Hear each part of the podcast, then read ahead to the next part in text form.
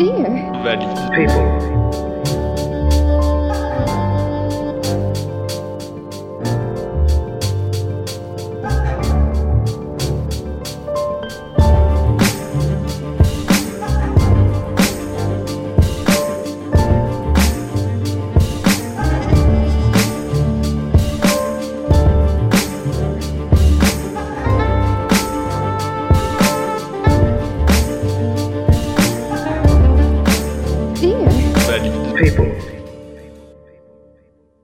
Dear Val People, bonjour chers auditories pour ce nouvel épisode. Aujourd'hui, on va engager un nouveau chapitre, celui de l'accessibilité.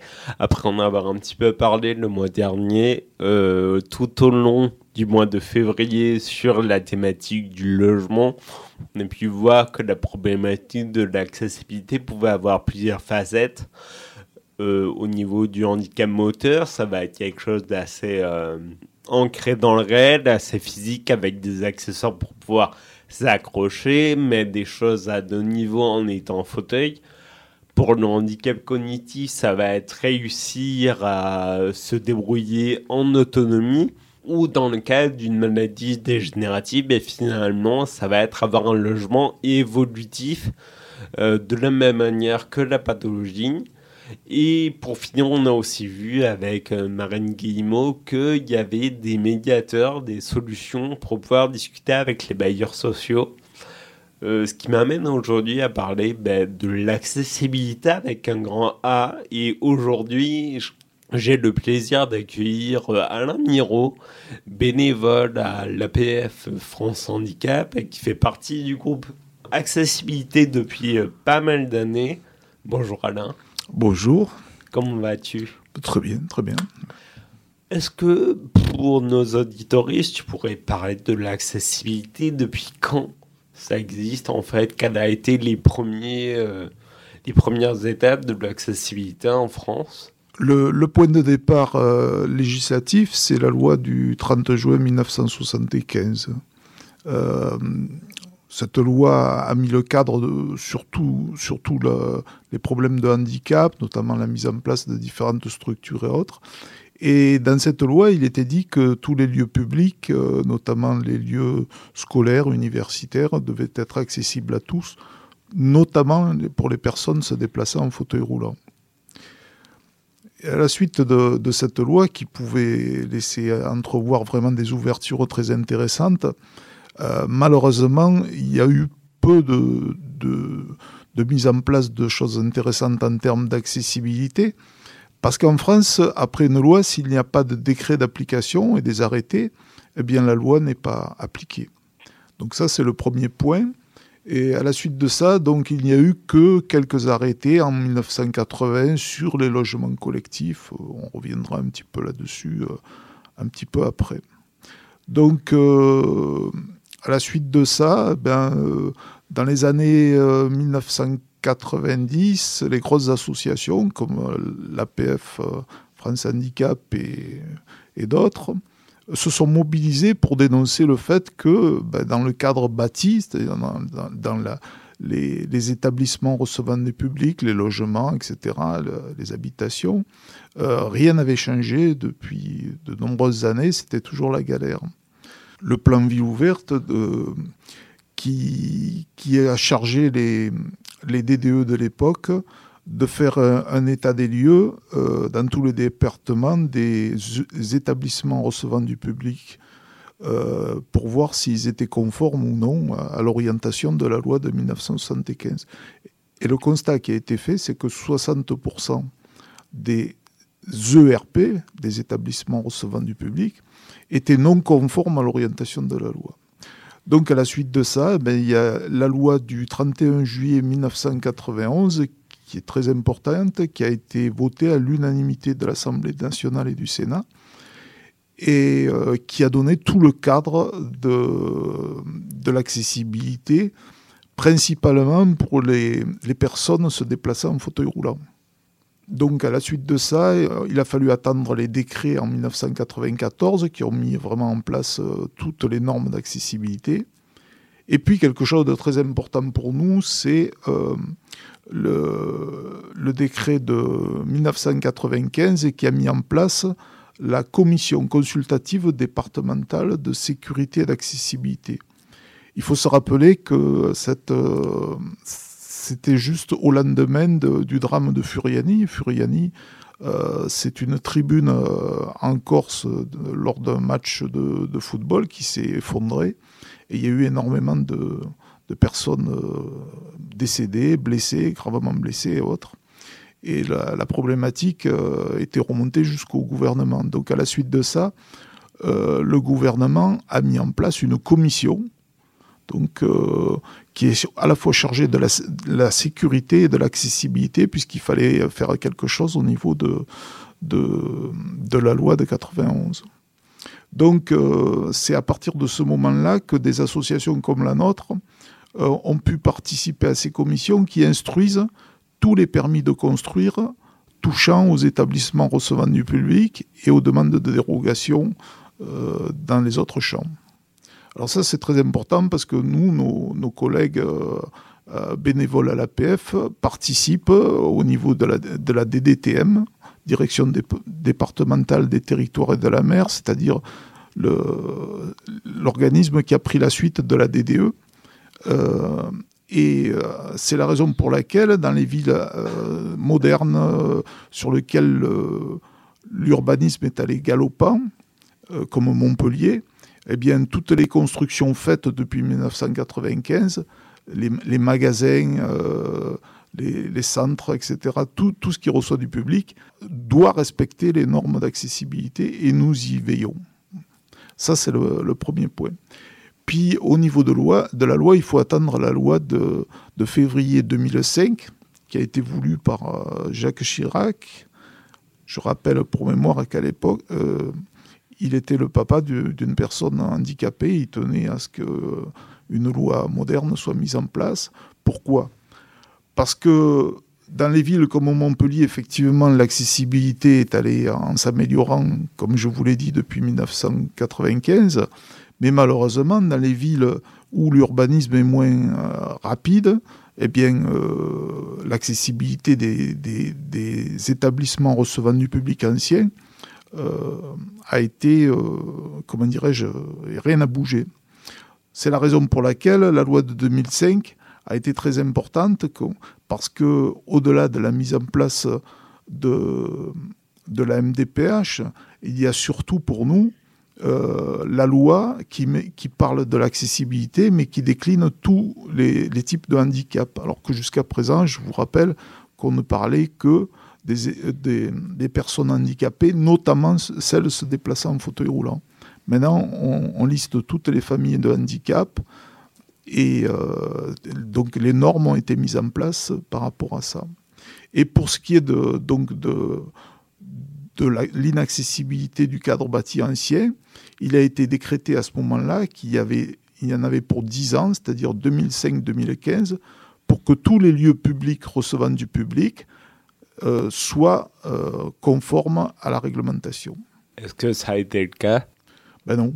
C'est-à-dire qu'à la veille de l'anniversaire de février 2015, euh, le gouvernement de l'époque, s'apercevant qu'une grosse majorité d'établissements recevant du public n'étaient pas conformes à la loi, et à partir du moment où des associations comme la nôtre ont le pouvoir d'aller en justice pour dénoncer ça, ils, se sont dépêchés de, couper l'herbe sous le pied sur, de l'application de cette, loi et de mettre en place une nouvelle loi euh, qui, fait en sorte de reprogrammer la mise en place euh, de l'échéancier euh, de 3, 6 et 9 ans. C'est-à-dire, voilà, ça, ça nous reporte l'application de cette loi et donc le report euh, de l'application de la loi, au final, ça ne fait que continuer. 3, 6, 9 ans, c'est des temps relativement longs.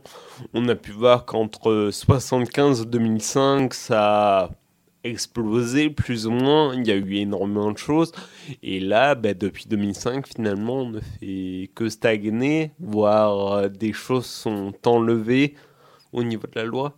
Et oui, parce que les, différents décrets et arrêtés qui, ont été mis en place depuis ne font que diminuer la, la portée des, de, de l'accessibilité, notamment avec la mise en place de la loi Elan. Vous savez, c'est que le gouvernement actuel a voulu euh, faire en sorte qu'il y ait un, un, élan au niveau de l'urbanisation.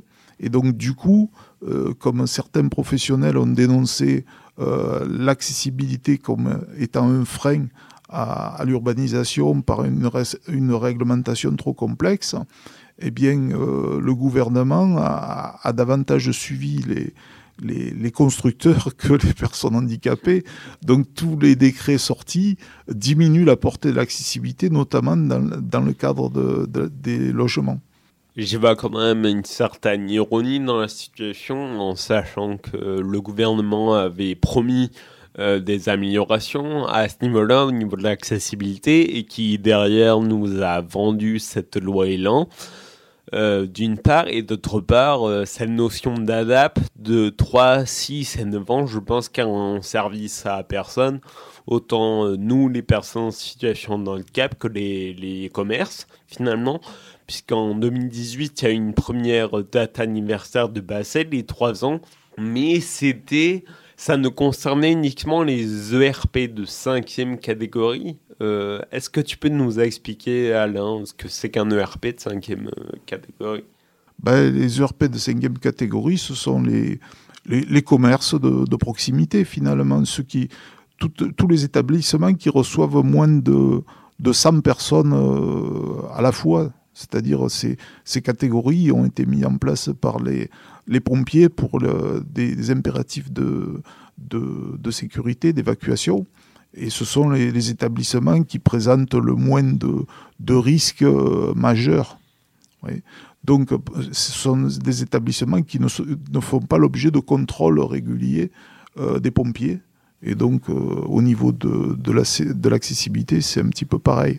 Au final, ces ERP de cinquième catégorie, c'est ceux donc qui ont le moins de personnes à la fois, mais au final, c'est ceux qui ont le moins d'argent aussi, et au final qui ont le moins de capacité peut-être à mettre en place de l'accessibilité, parce que malheureusement, ça coûte cher. Oui, bien sûr, ça, ça coûte cher, mais euh, c'est pas forcément le l'argent qui, est important pour nous. Nous, ce qui est important, c'est que nous puissions être accueillis comme les autres. Voilà. Et, parfois, des, mises en place de, matériel de façon pragmatique sont très efficaces.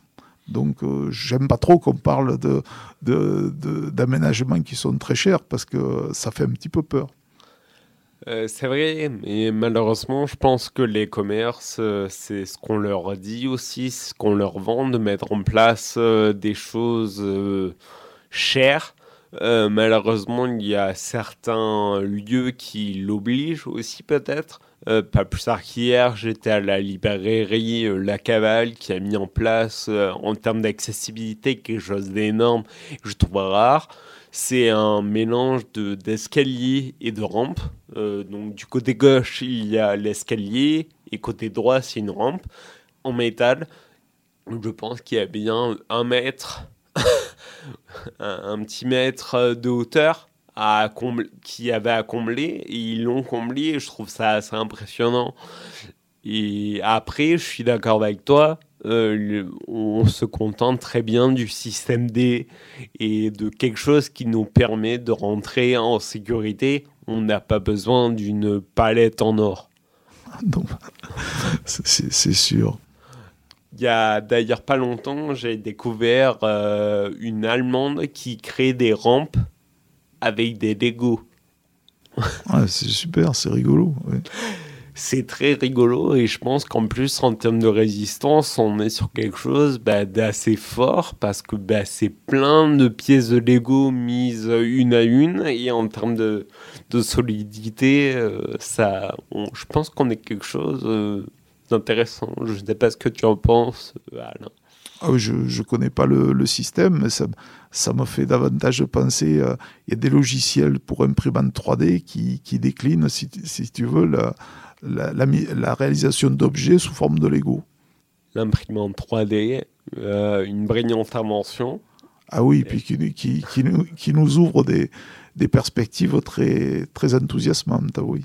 On en parlera tout à l'heure, juste après la pause musicale sur Auditoris.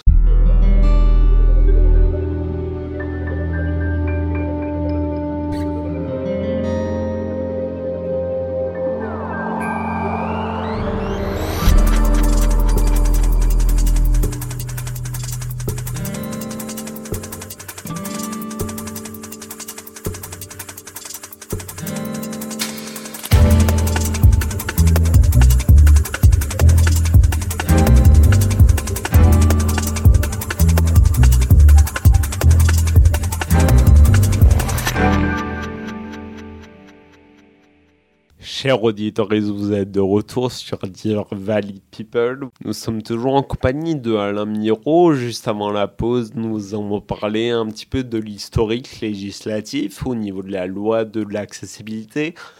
Maintenant, nous allons parler bah, du groupe accessibilité au sein de l'APF France Handicap. Mais avant tout, comment ça va Alain? Oh, bah, très bien. Ça va toujours? Oui, oui. Alors, est-ce que tu peux nous parler de ce groupe accessibilité? Qu'est-ce qu'il fait Depuis quand tu y es? Qui fais-tu? Pourquoi euh, Voilà, explique-nous tout. Bah, euh, moi, je, suis devenu militant à l'APF en 1996, euh, suite à un coup de gueule que j'avais passé dans un- une assemblée départementale. Je m'étais fait remarquer, et puis je voulais parler de revendications. Il faut dire que je venais de, de tomber dans la, marmite du handicap en 1993 suite à un accident, et que bah, je je me rendais compte de finalement de tout l'injustice dont on était victime finalement à partir du moment où on ne peut pas se déplacer comme les autres. Et il y a énormément de, choses qui n'allaient pas, notamment les, stationnements euh, réservés aux personnes handicapées qui n'étaient pas du tout respectés à ce moment-là et qui, étaient, qui, me, euh, de vivre correctement, etc. Donc j'étais très en colère. Bref, donc euh, je suis rentré comme bénévole à l'APF à ce moment-là pour la revendication, soi-disant. En tous les cas, c'est ce que je voulais. Et puis un beau jour, au bout de, de trois jours, on m'a dit, mais tu voudrais pas t'occuper un peu d'accessibilité? Bon, j'ai dit pourquoi pas, mais surtout revendication. Et puis quand j'ai mis le doigt dans le problème de l'accessibilité, faut dire que 1996, c'était le lendemain de la date 1995 dont je vous ai parlé tout à l'heure, la mise en place de cette fameuse commission consultative départementale de sécurité et d'accessibilité. Et en fait, il fallait se rendre donc à la DDTM pour euh, donner notre avis sur les permis de construire, de tous les permis de construire euh, des, rece- euh, des ERP, des établissements recevant du public. Et Dieu sait qu'il y en a beaucoup sur Montpellier, puisque les constructions continuent à avancer euh, de façon très rapide. Et qu'il fallait également non seulement regarder les plans, dire euh, si c'était bon ou pas, mais après euh, aller les contrôler sur place, faire des visites. Et donc euh, il y avait un travail énorme. Il y avait trois personnes bénévoles à ce moment-là qui essayaient de, de s'occuper de ça, dont deux sont partis euh, très rapidement. Donc euh, je me suis retrouvé dans le bain et avec une occupation qui m'a pris à temps plein, quoi, finalement. Au début de ce groupe accessibilité, tu étais plus ou moins seul. Euh, au fil des années, ce groupe a grossi. Aujourd'hui, il compte combien de personnes? Bah, actuellement, on est une, une bonne dizaine. Et, alors, euh, il y en a qui. qui- C'est-à-dire que l'accessibilité est gérée par des bénévoles à l'APF. Que des bénévoles. Et donc, euh, si vous voulez, c'est à la fois un engagement professionnel à partir de 1995, puisqu'il faut faire partie de ces commissions, puis une grande responsabilité. Et puis, euh, donc, euh, on accueille tout le monde d'ailleurs, toutes les personnes qui désirant nous donner un coup de main, et notamment les personnes handicapées, parce que c'est bien de, défendre nos, nos- intérêts nous-mêmes. Et euh, on accueille tout le monde, bien entendu, en tant que bénévole, pour euh, commencer à, défendre euh, les, déplacements des personnes handicapées, notamment autour de, des lieux où, ces personnes habitent. Alors, ce qui est intéressant, c'est la gestion du groupe. Maintenant, c'est ce qui m'intéresse, parce que depuis le temps, je voulais transformer la, cité, etc. Et, et les personnes, chaque personne qui arrive dans le groupe arrive avec ses, problématiques et sa richesse. Alors, tout l'intérêt, c'est d'arriver à fonctionner ensemble sans qu'il y ait un leadership d'une personne particulière et puis que chacun apporte sa touche, sa problématique et que, et que nous arrivions à avancer, ce que nous essayons de faire et ça, ça me plaît beaucoup. Au niveau des grandes réussites de ce groupe Accessibilité, il me semble qu'il est important de parler du tramway de Montpellier, où il me semble que tu as eu une certaine responsabilité au niveau de l'accessibilité. Euh, est-ce que tu peux nous en parler? Quel a été ton rôle euh, là-dedans? Oh, été, ça a été vraiment un truc génial parce que au départ, le, maire de Montpellier voulait avoir le tramway le plus accessible de France. Et hum, à l'époque, euh, l'enjeu, c'était d'essayer de, se rapprocher de, Strasbourg, parce qu'il y avait un tramway qui avait été mis en place et que euh, y avait des affinités politiques entre la, ville de Montpellier et celle de Strasbourg. Donc euh, nous y étions allés. Et la suite de ça, la chance que nous avons eue, c'est de, de rencontrer euh, Norbert Chotard, qui était euh, prof à l'école d'architecture de Montpellier, et qui nous a fédéré les différentes associations, tout handicap confondu, pour travailler ensemble sur qu'est-ce qu'un espace piétonnier accessible à tous, de façon à apporter une certaine crédibilité euh, face aux, ingénieurs, aux techniciens de, de, TAM notamment. Et, donc, grâce à la fois à la volonté politique, à, l'action de l'école d'architecture et puis des associations, nous avons été, euh, pour tout le projet tramway, et nous sommes toujours d'ailleurs, partenaires euh, constructifs pour essayer de, faire en sorte que l'accessibilité du tramway soit la, plus, euh, plus, importante. Et pour moi, ça a été extraordinaire hein, parce que je connaissais pas trop la ville puisque je suis pas originaire d'ici. Mais euh, à chaque fois qu'il y a une nouvelle ligne qui est en projet, eh bien, ça me permet de découvrir des nouveaux quartiers parce que les quartiers anciens, en fauteuil roulant, euh, ils sont en général pas accessibles, donc on les connaît pas. Euh, voilà. Donc petit à petit, j'étais très enthousiasmé parce que j'ai suivi toutes les réalisations de, toutes les lignes et j'ai vu se modifier la ville avec parce que le tramway c'est un enjeu extraordinaire. Euh, moi, j'avais remercié les politiques de l'époque parce que s'ils avaient choisi un, métro, bah, le métro euh, est un souterrain. Euh, il y a deux problématiques. C'est la, première, c'est les ascenseurs qui peuvent tomber en panne. Et puis la deuxième, c'est qu'on ne touche pas du tout à la ville existante. Donc, tandis que là, partout où le tramway passe, c'est pour, pour moi l'équivalent d'un chasse-neige qui tout, tout, est remis à neuf et derrière les trottoirs sont praticables pour les gens en fauteuil. donc du coup, on peut y aller. Et ça, c'est ça a été tant qu'il y a eu cette dynamique sur le sur la réalisation des, lignes de tramway, ça a été génial parce que ça nous a boosté. Malheureusement, la dernière euh, municipale, bon, euh, le maire actuel a retardé la mise en place de, la ligne et ça a coupé un petit peu cet élan. Mais enfin, bon, elle va se faire cette ligne, donc rien n'est perdu. Oui, ça commence, euh, cher auditeur, les travaux ont un petit peu commencé euh, dans le quartier autour de nous. On a parlé du tramway de Montpellier, mais le groupe accessibilité, ce n'est pas ça, ce n'est pas que ça. C'est aussi les fameuses visites DRP et tu as pu parler aussi de ce travail qui est en amont au sein de la commission d'accessibilité. Donc ça va être étudier les plans euh, avant que ça soit construit et ensuite, après que ça soit construit, aller faire une visite pour vérifier que tout est aux normes, si je puis dire. Oui, oui, bah, ça c'était le, gros enjeu, mais pareil, au niveau de, des, reculs de, des enjeux de, de, la réglementation, euh, malheureusement, avant, toutes les visites euh, étaient obligatoires. Avec la, loi de, 2005, euh, malheureusement, le contrôle de la commission a été remplacé par un, professionnel qui atteste de la conformité.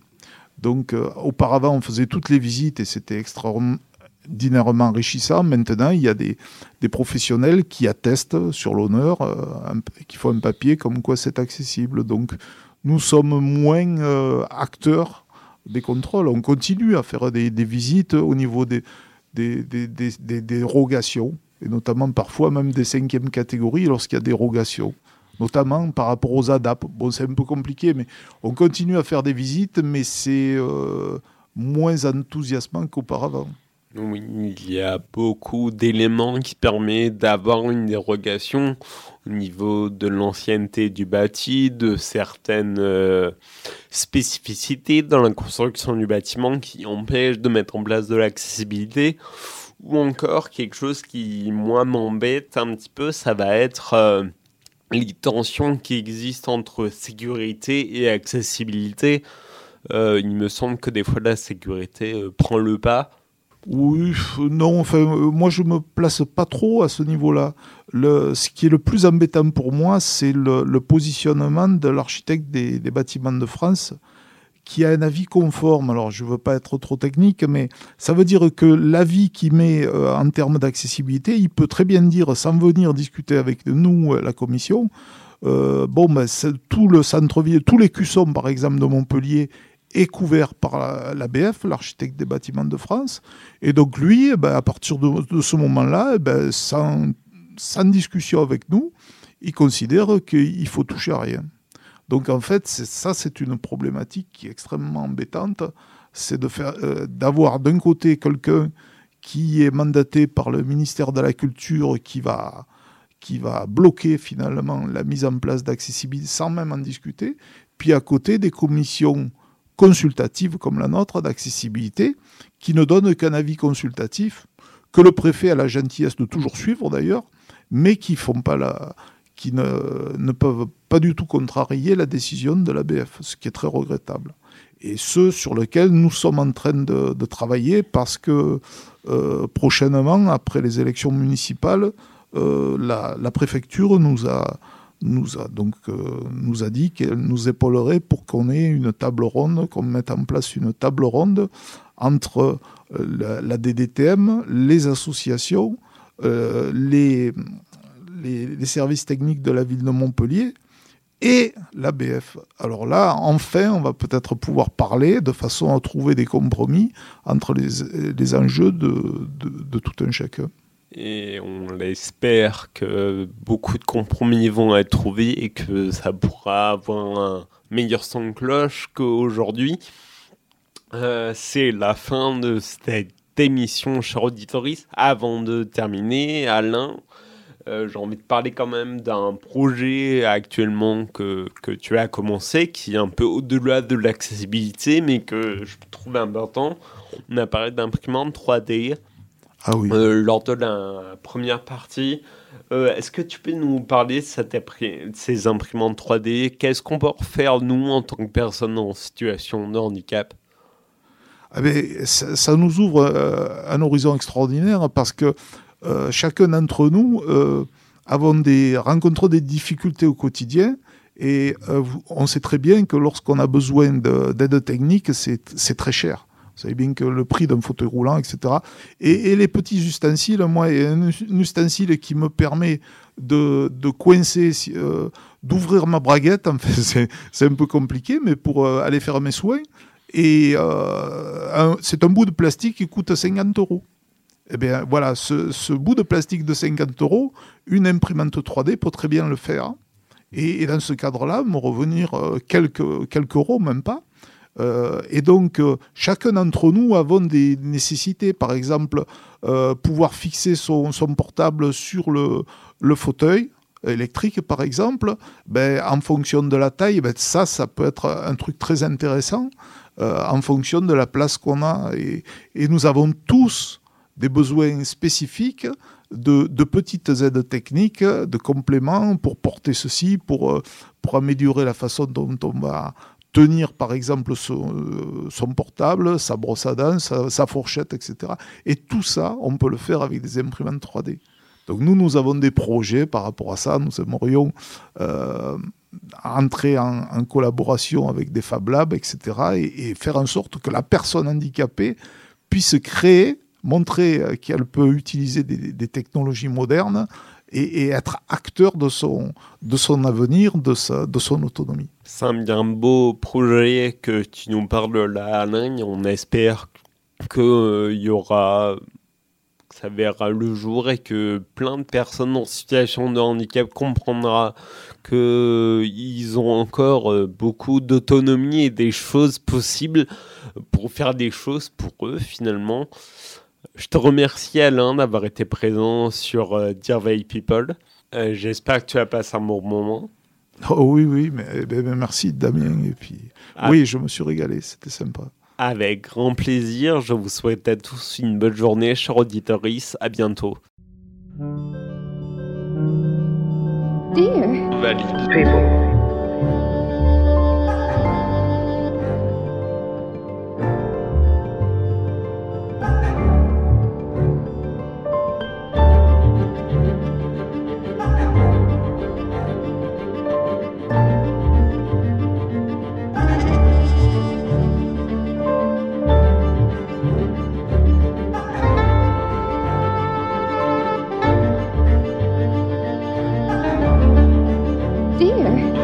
People.